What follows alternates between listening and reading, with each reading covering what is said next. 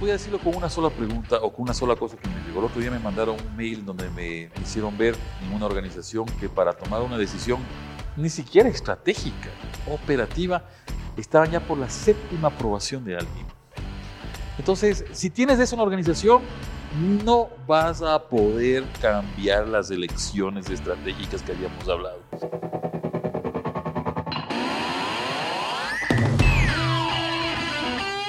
Buenos días, buenas tardes, buenas noches. Bienvenidos una vez más a Podcast de Estrategia al Ring. Me acompaña Diego Ignacio Montenegro, un crack de la estrategia, con quien hemos tenido ocho episodios ya, de siete episodios ya, de, estrategia. Y un poco para resumir, en el último episodio hablamos sobre elecciones, elecciones hacia afuera, todo el tema de atractividad, ¿no es cierto? Elecciones hacia adentro, cómo organizo mi, organ mi organización, valga la redundancia, para afrontar esas, esas decisiones hacia afuera, ¿no es cierto? Y también hablamos justamente sobre el jabón que cura la conciencia. La verdad que no me dejó, la conciencia, que alivia la conciencia. No me dejó dormir, no, no me alivió mi conciencia. Más bien me, se me quedaron muchas dudas porque es, es un, eh, es un producto con, muy conceptual, muy, a veces muy complejo de entenderlo. Y yo sí quisiera eh, que en este episodio hablemos de cómo aterrizamos eso a nuestra realidad, ¿no es cierto? Nuestra realidad latinoamericana, eh, donde tú decías, hay que conseguirse partners que son panas. Aquí nadie se lleva con nadie, es mi que yo mismo hago, ¿no es cierto? Eh, en Latinoamérica quizás en algunos países hay más, más, opciones, pero me gustaría ver cómo lo podemos aterrizar. ¿sí? Me, me parece fabuloso, gracias Guillermo. Eh, y es Guillermo Verduga, porque nunca se presenta, pero yo también tengo que presentarle. Guillermo, hemos venido trabajando en todos estos episodios y, y realmente me he sentido muy a gusto con lo que hemos ido conversando en este ring. Eh, gracias a todos también por, por, sus comentarios permanentes en todas las redes sociales en las que se, se pone el podcast y, y, y, y gracias por esos ánimos y, y, por sus dudas también, porque creo que ha generado bastantes incertidumbres también y también hemos podido contestar muchas dudas de cada uno de los empresarios grandes, pequeños, medianos que existen en América Latina, sobre todo. Así que eh, un poco para ir aterrizando lo que tú dices, bien, la palabra aterrizaje es buena, ¿no? Yo diría como para ir asentándonos en el ring eh, en este tema. A ver, hemos trabajado, eh, Guillermo, y para todos, con algunas empresas en América Latina. Una cosa es ser una startup como el jabón que alivia la conciencia, ¿sí? Y que le está yendo muy bien. Y otra cosa es, bueno, ¿qué hago con mi organización que tiene 20, 30, 50 años o 10? Que está constituida. Y que ¿no? está constituida y que está metida en un océano rojo, como tú me dijiste fuera de cámaras, y que está peleando mucho porque no encuentra una diferenciación, no, no logra hacer eficiencias. Que sufre con los precios. Con que sufre con los precios y sufre con otra cosa que es la velocidad y el ritmo que está actualmente imponiéndose en los mercados. Entonces, yo comenzaría diciendo, a ver, con la experiencia que tenemos de estas empresas grandes, medianas o pequeñas ya constituidas de, algunos tiempo, de algún tiempo, lo primero, y esta es la, si quieren póngale el número uno en la receta, ¿no? Cuando va a hacer el pastel, ¿no es cierto? Yo me acuerdo mucho de mi abuela que hacía el pastel de chocolate y, y decía, la receta es secreta, ¿no? Aquí no es secreto, o sea, aquí hay cosas muy importantes que hay que notarse en la receta. Y la primera cosa es, ¿cómo está mi sistema operativo para poder hacer yo cambios? O sea, ese es el molde. Y esto sí, ju junto, junto, las manos, y les digo, porque lo que queremos, todos los que trabajamos en marketing o en innovación o en estrategia, es entrar directamente a la cancha. O sea, uno antes de entrar a la cancha tiene que entrenar, tiene que ver cuáles son sus capacidades, cuál es su funda de herramientas, ¿no es cierto? Cómo, cómo, va, cómo va a plantear la pelea en el ring.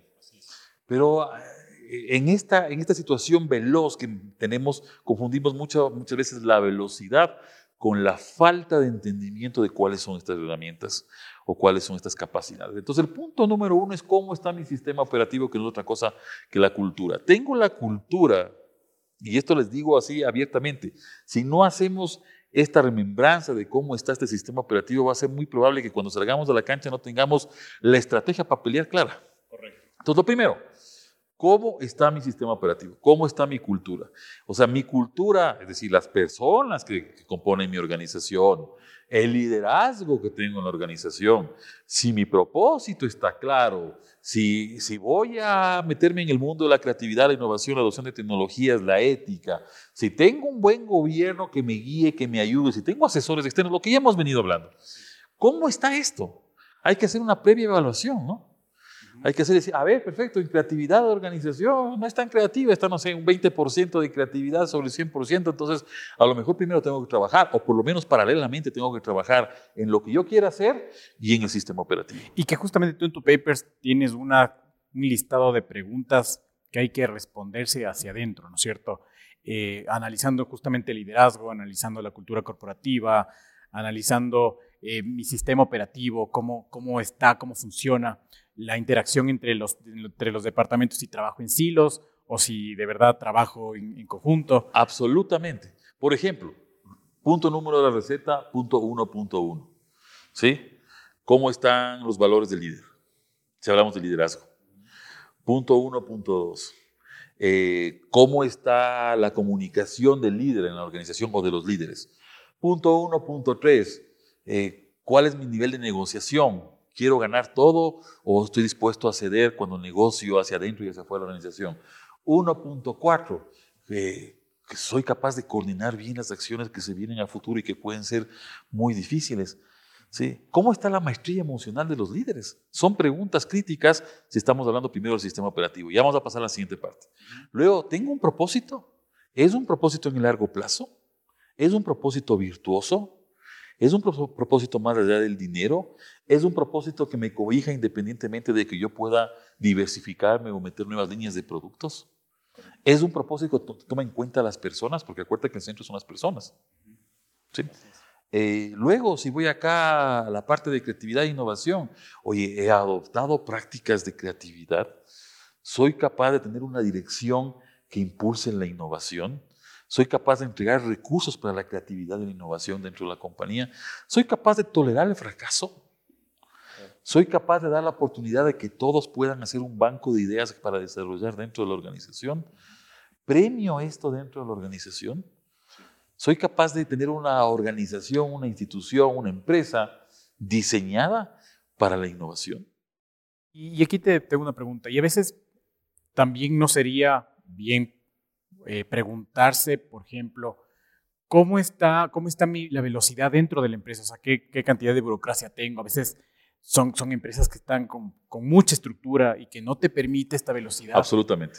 O, o a veces que, o sea, digamos, que existe esta, esta, empresa y que le empiezas a dar más negocios, negocios, negocios bajo un mismo eh, back office y que el back office empieza ya a tener, por hacer eficiente, empieza a tener muchísimas cosas y, más bien le falta cambio personal. Hoy sí me estás esquivando, ¿no? Pero los, los, golpes, pero sí.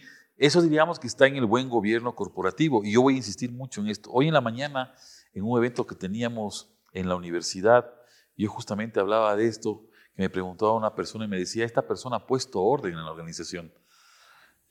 Y yo digo, perfecto, pero si es orden con burocracia no me sirve yo puedo poner orden al proyecto 555 procesos, procedimientos y reglas de negocio, como le habíamos dicho. Pero si esto es burócrata, no me sirve porque está el elemento de velocidad que tú acabas de nombrar. Entonces yo paso del driver innovación, creatividad y puedo medir cómo está la capacidad innovativa y creativa de la organización, cómo está mi capacidad de tener responsabilidad social. O sea, ¿qué hago en responsabilidad social? Es otra pregunta que me tengo que hacer. Y luego, cuando pase la pata del buen gobierno corporativo, ahí tengo un montón de preguntas. La organización está sobreestructurada. La organización trabaja en silos. La organización tiene estructuras donde no permite el ingreso de nadie de afuera. La organización tiene un buen gobierno corporativo. ¿Qué características tienen los buenos gobernantes corporativos de la organización? Entonces, si no me hago este grupo de preguntas y no determino, no sé, un número, una cuantificación de cómo está mi cultura organizacional centrada en personas, no puedo dar el siguiente paso en la receta. Y ahí está el tema de la burocracia. Si estamos hablando que el valor es igual al desempeño sobre la eficiencia, sobre el costo multiplicado por la velocidad de esta fórmula, ya la dijimos en algún otro capítulo, y yo tengo una superestructura donde al tipo que se le ocurre la idea, para llegar al que toma la decisión tiene que pasar por 18 peldaños, entonces sabes lo que va a pasar, ¿no? Se, se perdió la idea. O, también, o, llega una, o, llega una, idea... Como el teléfono eh, dañado, pues más o menos. Sí, o, llega una idea ya, digamos, premodificada. U obsoleta. Ajá, u obsoleta. Pero a veces es como que digamos, de una idea, imaginémonos que es Blockbuster, ¿no? De una idea, mira, tenemos este canal digital que puede ser Netflix. Y ya llega, mira, cambiémonos a CD. o sea, se perdió toda la esencia del, cambio justamente de la visión de I ¿no es cierto? De la visión de romper con el status quo, justamente por hacer una decisión a, medida o una decisión que apruebe el gerente. ¿sí? una decisión que le guste al gerente, que no le vaya a molestar, que no le vaya a sacar el status quo, entonces eso no es hacer empresa. Los, los, gerentes o las personas que lideran las organizaciones tenemos que estar dispuestos a que nos metan una patada en el trasero todos los santos días y nos muevan de nuestra zona de confort. Y eso es inteligencia emocional. Y hay, o maestría emocional. Eso, eso tenemos que aprender a, a, aceptarlo. Lo que pasa es que no lo aceptamos en la organización y entonces el sistema operativo de la organización, la cultura no funciona bien. Voy a decirlo con una sola pregunta o con una sola cosa que me llegó. El otro día me mandaron un mail donde me, me hicieron ver en una organización que para tomar una decisión ni siquiera estratégica, operativa, estaban ya por la séptima aprobación de alguien. Entonces, si tienes eso en la organización, no vas a poder cambiar las elecciones estratégicas que habíamos hablado no vas a poder visionar esas elecciones estratégicas porque simplemente no se prende la computadora. Entonces alguien viene y dice, a ver, ahora vamos a, pongamos una elección. Si quieres nos metemos a esa segunda parte, pero pongamos una elección estratégica. Quiero hacer un cambio y no quiero tener solamente tiendas físicas, sino quiero tomar la elección, la hipótesis, ¿no es cierto?, el supuesto de que ahora vamos a tener tiendas online. Si es que yo tomo la decisión de hacer tiendas online dentro de los canales, hacia afuera, para hacerme más sexy, como habíamos dicho, si tomo esa decisión y mi, el personal, las personas que trabajan conmigo o los líderes, ¿no es cierto?, no son capaces de visualizar esto o apoyar esto, ya sabes lo que va a pasar, ¿no? No, no, te creen, no, no avanzas. No, avanzas, vas a regresar, el sistema inmunológico te regresa a lo anterior, y en un rato sigues con tus tiendas físicas cuando ya toda tu competencia o u otros que entran en el mercado adoptan el, modelo de tiendas online que son mucho más rápidas, mucho más simples, enfocadas en las nuevas generaciones, en las nuevas tribus, y te quedaste sin negocio. Así es. Y, mira, justo se me viene a la cabeza un ejemplo de, una empresa local, lo vamos a tratar sin nombre, pero ellos llegaron y dijeron, mira, nosotros estamos en un mercado de precio, ofrecemos un commodity y ahí es donde nos hemos enfocado. Y ahora queremos desarrollar unas nuevas líneas de negocio y meternos en segmentos premium. Sí, o sea, es otro giro. Y para eso estructuraron un equipo eh, enfocado en esto, ¿no es cierto? Medio transversal a la organización. Pero yo, yo te pregunto, ¿qué, o sea, ¿tú crees que tengan éxitos ellos, eh, estos cinco personas que medio se mueven a una velocidad diferente que la, que la empresa? Eh, yo pienso que van a estar mucho más. y, es, es que te llegas a topar siempre con barreras. Entonces puede haber un, a ver, el entusiasmo y el ánimo no son una estrategia. Sí, o sea, son necesarios porque son parte de la cultura y el optimismo y el ánimo y rara si podemos, no son una estrategia. A lo mejor son una habilidad, algo deseable dentro de la organización tener optimismo. Pero estos cinco optimistas que me estás contando, ¿no es cierto? Vamos y podemos sacar este producto premium, ¿no? Y que tienen el sponsor del gerente. Del ya, digamos que el gerente lo, pero si no tienen sistema operativo, si no cuentan la cultura, se van a topar con un montón de barreras. La gente va a decir, a mí no me han dicho. Otros líderes que no solamente sean el gerente general van a decir, a mí no me han involucrado. Eh, va a decir, y, bueno, ¿cuánto va a costar todo esto? Pues entonces es preferible tener primero el sistema operativo armado, la cultura armada, y luego comenzar o paralelamente hacer una cosa, porque también la velocidad cuenta, y comenzar a hacer este tipo de, cosas, porque si no te vas a topar con muchos más problemas. Y es posible que salga lo que tú me dices, sí es posible que salga, que esto se implante y todo, pero es mejor hacerlo con el sistema proactivo en el máximo poder, al máximo funcionamiento. Entonces, es la primera parte. ¿Cómo está tu cultura? Es lo primero que hay que hacer para aterrizar cualquier organización, grande, mediana o pequeña. ¿Cómo está tu cultura? Se puede decir, en la, en la pequeña no hay cultura. Peor, porque las pequeñas son familiares, ¿no? Entonces la cultura es la de la, de la familia y a veces no es la que se requiere necesariamente para tener éxito. Por eso es que muchas empresas familiares no terminan creciendo. Atienden como la tienda de barrio que habíamos dicho en otro capítulo. Y que, cerca del 70% de empresas, hablando del Ecuador, si no es más, son, son pymes. Son, sí, en América Latina es exactamente igual. Si vas a Argentina es exactamente igual. Si lo ves en Colombia o lo ves en Costa Rica es exactamente igual. Entonces son pymes y familiares. ¿no? Hay empresas familiares también muy grandes que han logrado romper esa barrera de la cultura familiar y han logrado, digamos que, formalizar una metodología, un procedimiento para el cambio y para ser mejores. Correcto. Y que justo creo que es lo que empezamos, o sea, lo que necesitamos como país, como región, que hayan estas empresas grandes que hayan estas empresas robustas, que se adapten al mercado, que Por supuesto, porque además hay un tema social también, generan empleo y permiten generar otras, otras empresas complementarias a su alrededor y permiten hacer que los países sean más competitivos.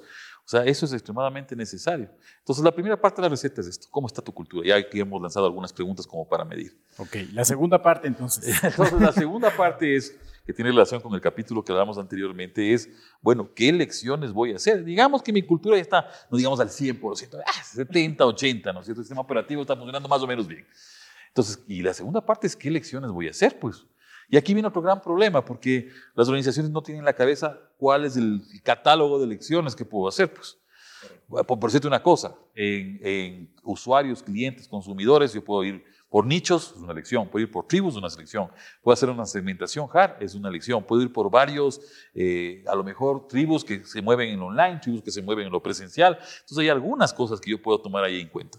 Si yo voy, por ejemplo, a canales, ya lo dijimos, yo puedo decir, ah, yo voy a llegar al consumidor a través de vendedores, o voy a llegar a través de tiendas, o voy a llegar a través de ferias, o voy a llegar a través de ofertas, o voy a llegar a través de lo online, en plataformas mías, en plataformas de otros. Entonces hay un mundo de elecciones. Nosotros hemos levantado alrededor de, no sé, 300 elecciones, que si mezclas estas, las combinaciones son infinitas, porque acuérdate que las elecciones solas no funcionan. Lo vamos a ver en los siguientes capítulos, pero las elecciones solas no funcionan. Yo necesito conectar esta elección con esta elección con esta elección y hacer un ciclo y decir, a ver, este es mi proyecto. Eso lo vamos a ver más adelante.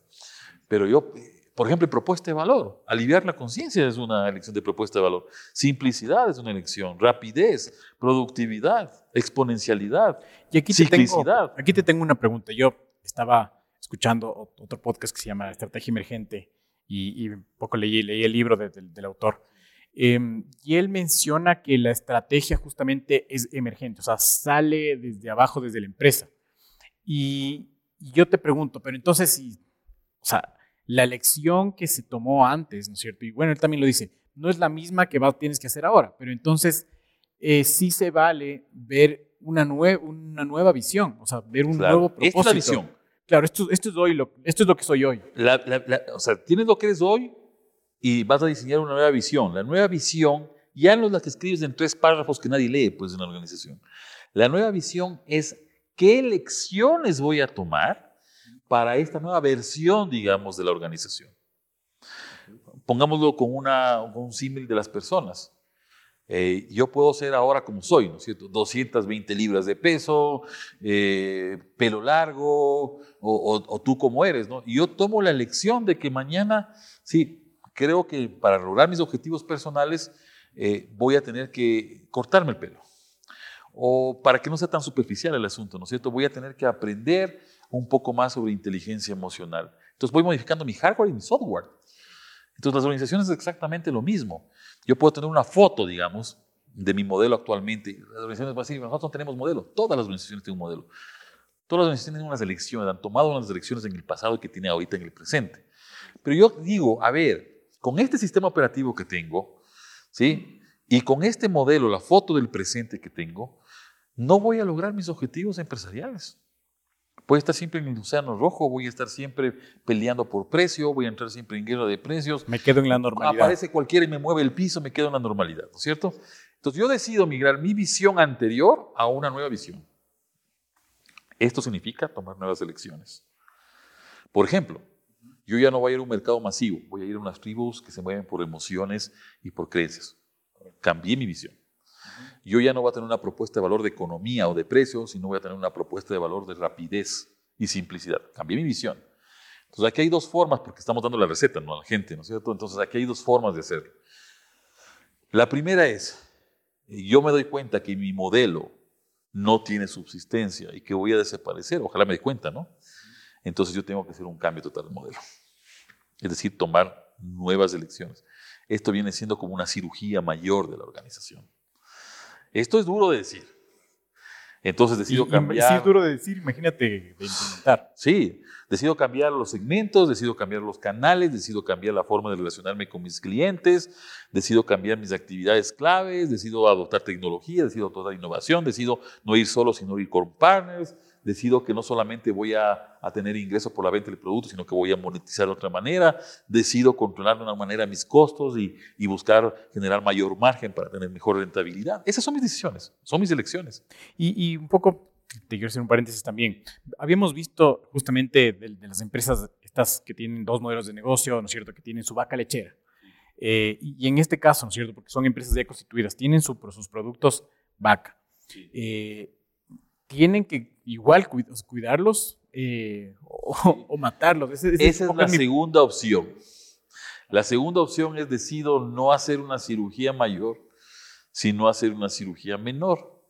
Entonces yo digo, a ver, este es mi modelo actual. Voy a implementar, eh, si tengo unos segmentos, voy a implementar otros segmentos. Eh, tengo tiendas físicas, voy a también a implementar un canal online.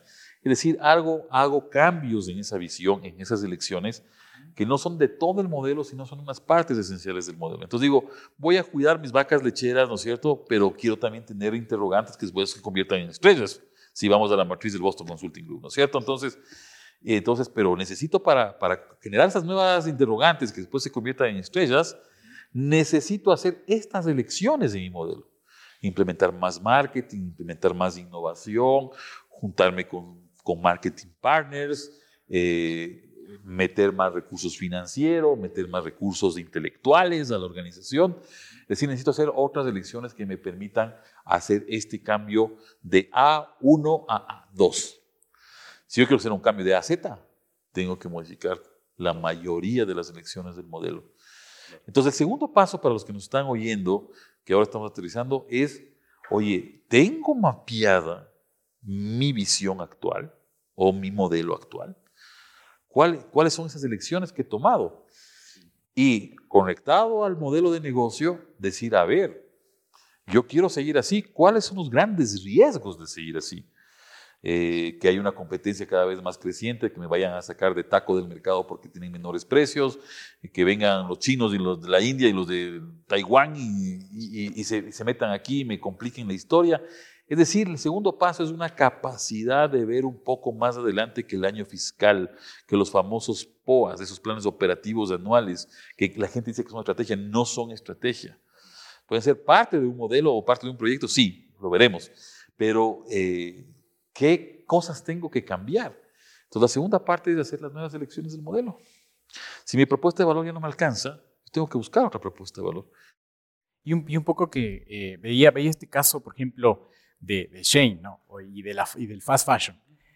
Eh, por ejemplo, entró Sara con, con el fast fashion, le rompió, rompió la industria, creció un montón, se desarrolló impresionantemente y luego viene un competidor que es Shane, obviamente, y ahí, y ahí justamente quiero entrar con, con, contigo en el round, pero es, es como que entró otra empresa más rápida, eh, sin cuidar obviamente su cultura, ni nada por el estilo, ni empleados, ni nada, pues se metió online, súper bien online, hizo un marketing impresionante y llegó a estar valorado en 10 unicornios, o sea, 10 mil millones de dólares. Eh, y, le, y, le, ganó la, la guerra a Sara, o sea, ya Sara ahorita quiso entrar en el mercado digital y es muy tarde, o sea, ya le, le ganó este competidor. Entonces, y aquí es dos cosas. Uno, eh, que creo que cuando empiezas a hacer estos cambios, ¿no es cierto? Te da paso a, a querer hacer más cambios después, como cuando empiezas a, a, hacer fitness, digamos. O sea, primero te cuidas en tu dieta y luego ya te da ganas de hacer ejercicio porque te, te empiezas a sentir mejor, ¿no es cierto? Entonces, este, esta, esta consecuencia de, de, cambios. Y por otro lado, te tengo justamente aquí esta discusión, ¿no es cierto? Porque habíamos hablado de cultura corporativa, que es lo, lo principal. Pero vemos de estas empresas como, como Shane, que no respetan eso, que se meten en Parece. temas de costos y, y, crecieron increíblemente. Pero porque de alguna forma el consumidor al que llegan, le llegan con un tema tan superficial que no entienden el, el daño ambiental o, o temas de, de, de, de, que te despreocupas por su personal y, y demás, ¿no es cierto? Entonces, yo te digo aquí, ¿Qué, ¿Qué, hacemos? O sea, ¿qué hacemos con, parece, con este contexto? O sea, a, a, ver, esto parece que no tuvieran cultura, pero sí tienen cultura. Lo que pasa es que no toman las elecciones que nosotros pensaríamos que van a tomar. O sea, uno, uno diría, oye, ahora con el fast fashion hay un montón de desperdicio, ¿no es cierto? Sería lo contrario de hablar de Patagonia, por ejemplo, ¿no es cierto? Totalmente lo contrario. Pero Patagonia ha optado como lo primero, sea el respeto al medio ambiente, así no vendan nada. Sí, esos tienen, están convencidos de esto, pero estos tipos no están convencidos de eso. Estos tipos dicen, oye, lo que más me importa en este momento es tu bienestar, lo superficial que tú dijiste, ¿no? Pero eso no significa que no tengan cultura, sino que han tomado una, una decisión totalmente distinta que nos puede gustar o no nos puede gustar. ¿Sí? Pero ellos dijeron, yo, yo, yo, voy a ti, a tu personalidad, a tu, a, tu, a tu look, en definitiva, pero voy a pensar en tu look como persona. ¿Suena superficial? Sí, pero es su cultura. Entonces ellos encontraron un espacio que no dice ni Patagonia ni Sara. Lo de Sara me parece interesantísimo que acabas de decir tú, ¿no? Sara eligió tiendas físicas. Ese fue su modelo de elecciones. Visión, visión. Sí, ese fue su modelo de elecciones. No eligieron el e-commerce. Lo tenían, o lo tienen, pero muy, digamos, básico. Estos tipos dijeron, si Sara no tiene, nosotros sí tenemos. Y vamos a llegar diciéndote, oye, esto es para que te veas bien. No significa que no tengan cultura. Significa que no han tomado las elecciones que uno pensaría que quisiera que tomen. No necesariamente ser el gran, como Patagonia, vuelvo a repetir, ser el gran eh, guerrero de la lucha contra la contaminación ambiental es para unas empresas y es para otras empresas igual. No, ahora ahí entra el tema de la ética, ¿no? ¿Qué tan ético es esa empresa que tú acabas de contar? ¿O qué tan ético es esto de acá? El que decide, ¿no es cierto?, es el consumidor. Pero no significa que no tenga un sistema operativo. Sí tiene un sistema operativo. Y que un poco también, digamos, eh, en China, China eh, de, lo, que veía, por ejemplo, sus empresas tienen menos de 40 años de funcionamiento. Ellos son mucho más dinámicos, tienen un negocio, entran, les va bien, mal, salen. Eh, cambian de negocio. Cambian de negocio, y, solo como que tienen este foco de generar fortuna y, hasta ahí, ¿no es cierto? Tal vez el propósito es el que falla ahí. Entonces falla su propósito. Pero yo digo, ¿cómo han crecido como economía? O sea, tú nos dices, oye, quizás puede ser engañoso de que ese, ese es el camino porque ves que tiene muy buenos resultados pero ¿a qué costo? Sí, pero por ejemplo China es uno de los países que más contamina y eso lo sabemos perfectamente y, y, y uno dice, oye, ¿cuánto va, a aguantar eso? Ahora hay que ponernos también en el momentum de, China. China necesitaba explotar todos sus recursos, sobre todo, eh, ahí sí son recursos humanos. Explotar a la gente, ¿no es cierto? Sacarles el aire para que puedan producir lo máximo que puedan, porque vieron primero que había un déficit en el mundo de ciertos elementos, de, ciertas cosas que podían ser consideradas baratas, por ejemplo, y había un gran déficit porque había, hay mucha pobreza en el mundo y hay un mercado que va, va a aceptar la propuesta de valor economía. Eso está claro, es una propuesta de valor. ¿sí? Y luego se dieron cuenta que hacia adentro, si la economía les iba creciendo, si estos podían hacer esto rápido y la economía, la economía les iba creciendo, también iba a tener consumidores internos. Ahora China es al revés, ¿no? Antes los exportaba todo, ahora exporta menos porque su consumo interno es el que más ha crecido. ¿Por qué? Porque el chino tiene mejor calidad de vida. Entonces todo está atado con todo. Entonces esta, esta, segunda, esta segunda parte, digamos, de la receta, habíamos puesto eh, posiblemente el alma del, pastel, ¿no es cierto?, que de la cultura organizacional o la mesa que sostiene. Y ahora estamos hablando de las elecciones. Bueno, ¿qué elecciones va a tomar la compañía, grande, mediana o pequeña, para el futuro? Entonces acá hay un catálogo grande, como te había dicho, ¿no? Eh, en, servicio al cliente o en conexión con el cliente. Yo puedo optar por automatización, puedo optar por personalización, puedo optar por servicio, puedo optar por upgrades, por cross-selling. cross selling reselling, puedo, puedo optar por hacer una comunidad. Para hacer un resumen de cuántas elecciones puede tomar la compañía, en canales yo puedo, ya lo dije, vendedores, tiendas outlet, tiendas propias, tiendas rentadas, eh, canales online propios o de terceros. En, en, forma de ingreso a la organización, yo puedo optar por venta de productos o de servicios, pero también puedo optar por monetizar la publicidad, por monetizar servicios como, por ejemplo, llevarte a la casa. En actividades en actividades claves yo puedo optar por una actividad clave que sea el marketing va a ser mi actividad clave.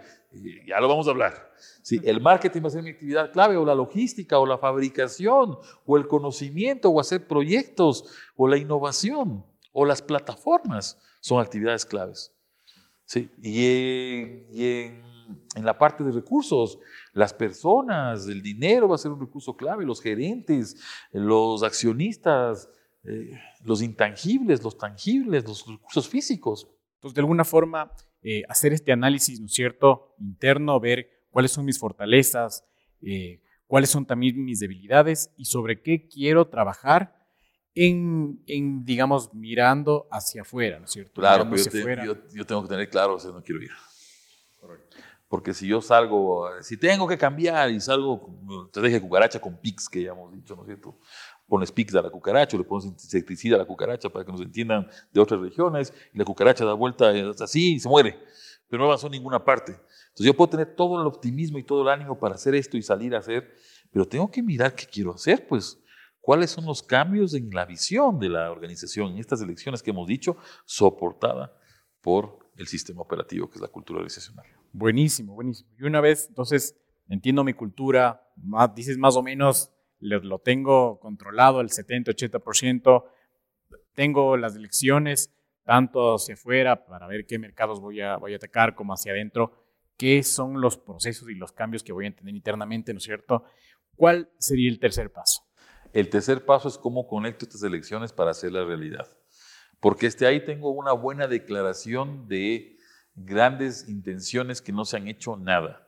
Yo he hecho, tengo mi sistema operativo, he hecho mis elecciones, quiero llegar a un sitio, quiero hacerlo con estas elecciones, con estas hipótesis, pero el siguiente paso es cómo aterrizo, entonces cómo conecto la elección, por ejemplo, de rapidez y velocidad, con generar una comunidad, con hacer un canal online y llegar a unas tribus que se mueven por emociones y creencias. ¿Cómo conecto esto y hago un gran proyecto un gran proyecto, no un plan operativo, un gran proyecto que puede durar meses o puede durar años y cómo lo logro, logro derivar en, proyectos mínimos viables. Que eso creo que será motivo de, de otro podcast. Entonces, eh, ya digamos, aquí hablamos sobre proyectos, proyectos estratégicos macro.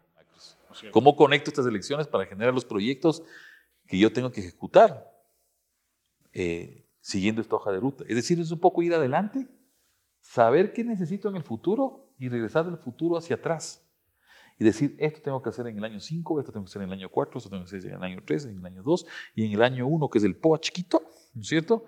En el año 1, pero esto permite, estos proyectos mínimos viables, otras etapas, permiten llegar al gran objetivo estratégico que tengo pensado en 5, en 10 años. Chéverísimo. Entonces, un poco para volver al ejemplo que te puse, ¿no es cierto?, de esta empresa que llega eh, con productos, eh, digamos, commodity, eh, bien, o sea, se adelantaron, porque ya tenían el proyecto, tenían la gente, tenían el sponsor, pero les faltaba ver hacia atrás el tema de, cultura corporativa, el hacer las elecciones, o sea, porque más allá de quiero llegar un, a un segmento premium, es cuáles son los canales, cuál es la forma, ¿no es cierto?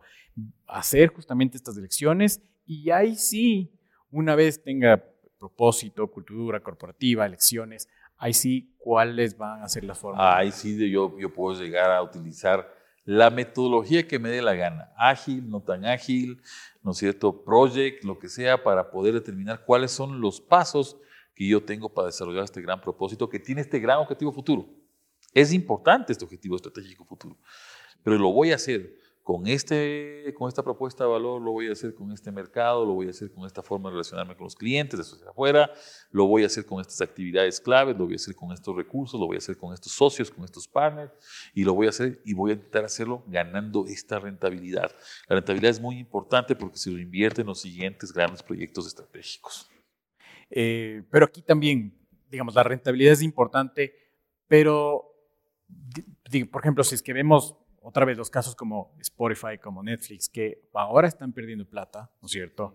Eh, es, es, un poco la visión, ¿no es cierto? Quizás em, sea un camino de perder plata, pero eventualmente va a llegar a tener esa, ese crecimiento exponencial. Por supuesto, en las startups generalmente es así, pero en las empresas constituidas es muy difícil convencer a la cultura organizacional, sobre todo a los dueños de la organización, que aguanten un rato.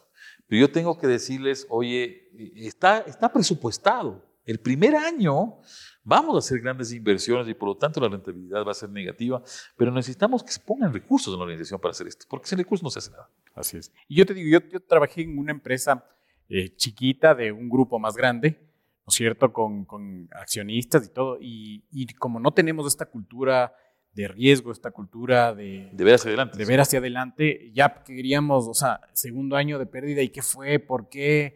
Eh, hoy estamos comenzando, tenemos un mercado, estamos en lo mismo, en el mismo océano rojo, no estamos haciendo nada diferente. Em, entonces, ¿qué, qué haces ahí? O sea, ¿qué, qué puedes...? Es parte de la cultura, o sea... Es, es, volver a topar cultura, ¿no es cierto? Ahí hay un trabajo muy fuerte y muy desgastante, posiblemente de los administradores, de los gestores de la organización, del gerente general, de los que tienen a cargo la estrategia de la organización, de convencer a los accionistas de que ese es el camino. La mayoría de veces, te digo, no funciona, sobre todo en nuestros, en nuestros mercados, en nuestra, en nuestra idiosincrasia, donde no vemos hacia adelante y queremos explotar a la vaca, como tú decías hace, hace un rato, y queremos sacar réditos desde el día uno. Hace perfecto, haz este proyecto, pero este mes ya tengo que tener resultados. Entonces, así las cosas no funcionan muchas veces en ciertos proyectos, en ciertos mercados en donde, en donde las cosas tienen un tiempo de maduración, tienen un tiempo de explotación también, pero también tienen un tiempo de exploración.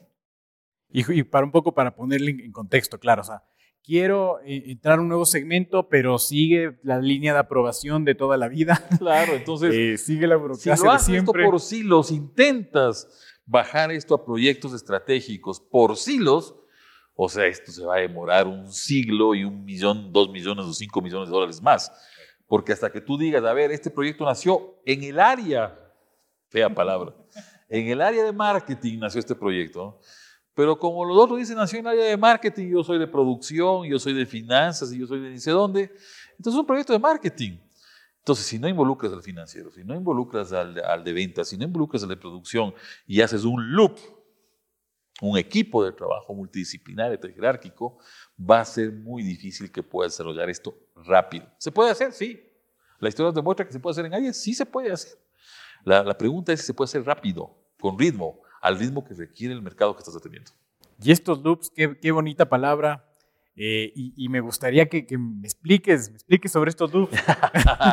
pero explicaré en otro capítulo pero donde hablemos va, de proyectos estratégicos. Se nos, se nos va el, el tiempo y, y, y me parece súper interesante lo que hemos revisado, ¿no es cierto? Un poco los pasos para salir de la normalidad. Todavía nos falta un paso, pero por lo menos ya tienen ahí una receta. Para, para un poco, eh, que, que, poco a poco, ¿no es cierto? Porque son ya... Yo diría paso son, a paso, son, más son que temas, poco a poco. Son temas complejos, ¿no es cierto? Eh, el cambiar tu tema cultural es muy fuerte. Eh, tienes que ver mucho hacia adentro, meterte en procesos. O sea, eh, es, muy, es muy, muy, muy complejo, pero hay que hacerlo. Porque si no, más allá de que sigas haciendo lo que haces o entres en una nueva forma de hacer las cosas, te va a costar cada vez más rentabilizar eh, lo que estás haciendo. Entonces, creo que hay que darlo. Las lecciones, justamente, que, que, van después de tener una cultura eh, que te soporte, ¿no es cierto? Las elecciones hacia afuera, las elecciones hacia adentro. Una vez que tengo esto constituido, que tengo un propósito, ¿cómo lo pongo en proyectos, ¿cierto? cómo lo, lo, lo, hago estos macro proyectos estratégicos y empiezo a... Y ese es otro round. Y empiezo a bajar a, a poco a, a, a, proyectos más pequeños, ¿cierto? Actividades. Y ahí entra justamente esta palabra loop que me encantaría que, que, que, me expliques y ya lo vamos a ver el próximo episodio. Pero te agradezco hasta ahora, ha sido Muchísimas un excelente gracias. episodio, te agradezco mucho. Gracias Muchísimas a todos por nos vemos, vernos. Nos vemos pronto, en no el siguiente round. suscribirse. Gracias.